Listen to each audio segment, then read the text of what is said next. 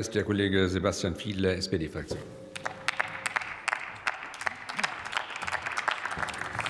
Lieber Herr Präsident, liebe Kolleginnen und äh, Kollegen, liebe Interessierte, Herr äh, Staatsminister Posseck, eins muss ich Ihnen sagen. Wenn Sie versuchen, sozusagen jetzt anhand dieses Gesetzgebungsvorhaben den Untergang der Demokratie zu beschwören, dann muss ich sagen, den Bärendienst erweisen Sie jetzt hier der Sache und nicht wir, sondern wir haben uns das Grundgesetz sehr, sehr gut angeguckt und haben eben hingeguckt, welche Teile sind eigentlich in Wahrheit zustimmungspflichtig und welche nicht. Und wenn Sie über Kompromisse sprechen, dann müssen wir in der Sache uns mal darüber unterhalten. Es hätte ja geholfen, wenn Sie sich die Anhörung hier mal zu Gemüte geführt hätten. Dann hätten Sie festgestellt, dass die Dinge, die Sie vorgebracht haben, die im Bundesrat als Kritik vorgebracht worden sind, entweder von allen Sachverständigen wirklich entzaubert worden sind, zum einen, und ich komme gleich auf die Inhalte, oder aber, Sie haben das hin, den Hinweis auf die externen Meldekanäle gebracht, das war so ein Kritikpunkt, Entschuldigung, der steht in der EU-Richtlinie, das müssen, da haben wir gar keine Disposition hier, sondern wir setzen die Richtlinie um, so einfach ist das.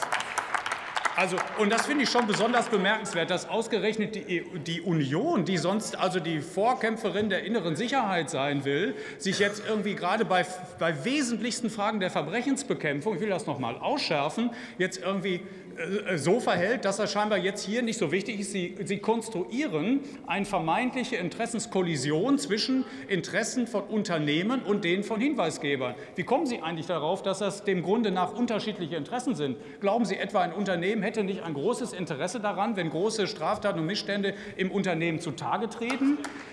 Ich bin wirklich krass erstaunt. Ich weiß gar nicht, was Ihre Entscheidung im Bundesrat, haben Sie das mitbekommen, was es in der Szene der Compliance-Beauftragten ausgelöst hat, in der Anwaltschaft, die Beratungen machen, in den Unternehmen, die schon längst Systeme eingesetzt haben, die schon lange auch anonyme Meldekanäle vorhalten. Wissen Sie, was die kosten? Wir haben das erfragt. 50 Euro im Monat. Das sind diese überbordenden Belastungen, die Sie jetzt der Bevölkerung erzählen wollen, die die Ampelkoalition jetzt über die Unternehmen ausbreitet. Das ist wirklich abenteuerlich. Da möchte gerne wissen, wie Ihre Kompromissideen dem Grunde nach denn eigentlich so ausgesehen hätten.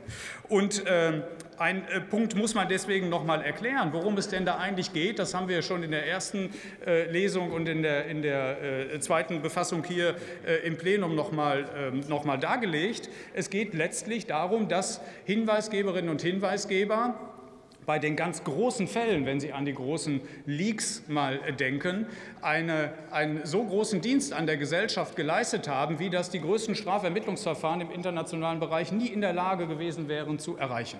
Wir können also hinweisgebenden Personen einen großen Dank ausrichten, dass sie sich trauen, dass sie die Courage haben, tatsächlich solche Missstände zu, nach außen zu tragen, zu befördern, zu eskalieren. Da schuldet die Gesellschaft diesen Menschen einen Dank. Und wir schulden den hinweisgebenden Personen einen größtmöglichen größtmöglichsten Schutz. Darum geht es hier in diesem Gesetzgebungsvorhaben. Und das ist deswegen wichtig, weil es direkt mit, auch mit Kriminalitätsbekämpfung zu tun hat. Es gilt der Zusammenhang Aufdeckungswahrscheinlichkeit plus Sanktionshöhe. Hier geht es um Aufdeckungswahrscheinlichkeit, die wir hier natürlich erhöhen wollen auf diese Weise. Und deswegen hat das eine meines Erachtens hier mit dem anderen sehr, sehr viel zu tun. Die anderen Punkte, die Sie aufgegriffen haben äh, in der, in der Kritik, äh, waren noch, Sie haben, die haben wir noch nicht mal dem Inhalt nach so richtig verstanden, Beweislastumkehr, davon ist äh, geredet worden.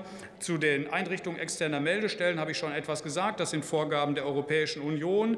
Die Bußgeldhöhe haben wir intensiv beraten innerhalb äh, unserer Beratungen, sowohl in der Anhörung als auch in den Gesprächen mit dem Bundesjustizministerium. Das ist intensiv geprüft worden. Wir haben alle Möglichkeiten erwogen, wie wir mit diesen Bußgeldtatbeständen umgehen wollen. Wir haben jetzt auch noch mal die Fristen verlängert, weil wir eine schnelle Inkraftsetzung haben wollen. Erst sechs Monate später haben Unternehmen etwas zu befürchten.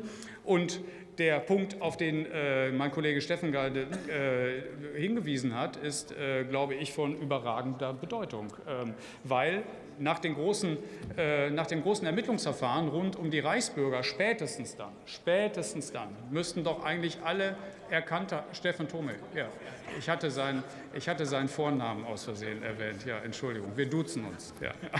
Äh, also diese, spätestens diese Reichsbürger-Episode hätte ja eigentlich erkennen lassen müssen, dass nicht nur bei Bundesbeamten, sondern auch natürlich bei Landesbeamten, bei Kommunalbeamten ein großes Interesse des Staates besteht und auch innerhalb der Kollegenschaft, dass, wenn dort keine Verfassungstreue vorherrscht, sondern wenn man feststellt, dass dort wirklich sich, man sich meilenweit außerhalb des Beamteneides bewegt, dass es von großem übergeordneten Interesse der Dienstherren ist, davon zu erfahren und dass solche Menschen sich in der Vergangenheit nicht immer getraut haben, sich zu melden. Auch dafür haben wir zahlreiche Beispiele in der Vergangenheit leider eben sehen müssen.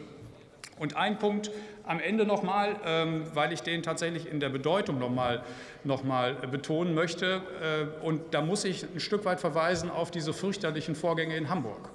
Wenn es also noch eines Beweises bedurft hätte, welche Bedeutung anonyme Hinweise geben können, wie groß und bedeutsam das ist, dass sie werthaltig und substanzvoll sein können, dann ist das leider Gottes uns hier wirklich vor Augen geführt worden. Es war sehr viel Substanz, es hat sich eine hinweisgebende Person mit sehr viel Inhalt tatsächlich an die Behörden gewandt und das ist nochmal eine Mahnung an alle, die dort Verantwortung tragen, dass wir Systeme benötigen und die gibt es schon längst in den Unternehmen, dass man trotz einer Anonymität auf der anderen Seite bei der meldenden Person eine Kommunikation mit der meldenden Person gewährleisten kann. Wir wissen aus der Forschung, dass viele von denen sich in der Zwischenzeit häufig auch offenbaren. Also ich bitte Sie auch sozusagen, das blitzt immer so durch, anonyme Meldungen nicht zu diskreditieren. Auch die sind ein wichtiger Mechanismus im Rahmen der Hinweisgebergesetzgebung. Ich hoffe deswegen, Sie geben sich einen Ruck und stimmen zu. Vielen Dank. Vielen Dank, Herr Kollege Fiedler.